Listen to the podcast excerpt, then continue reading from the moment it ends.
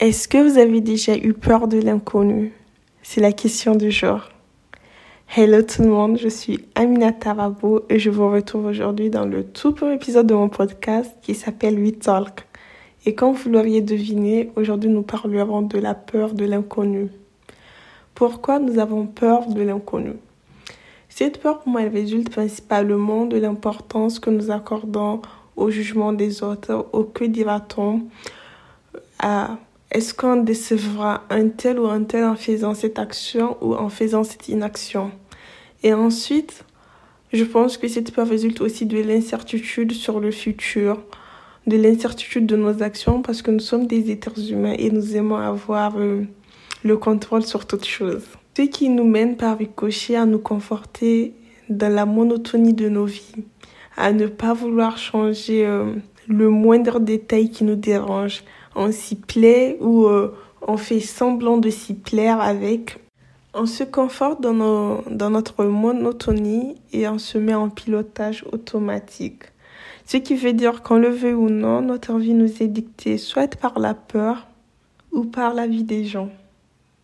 On n'a plus la même mise sur notre propre vie. On perd tout contrôle et absolument tout contrôle de notre vie. On se retrouve à procrastiner sur nos rêves, sur nos ambitions. Et comme je le disais tantôt, on se retrouve à nous plaire dans notre monotonie. Par manque de choix ou par manque d'audace, ça, je l'ignore.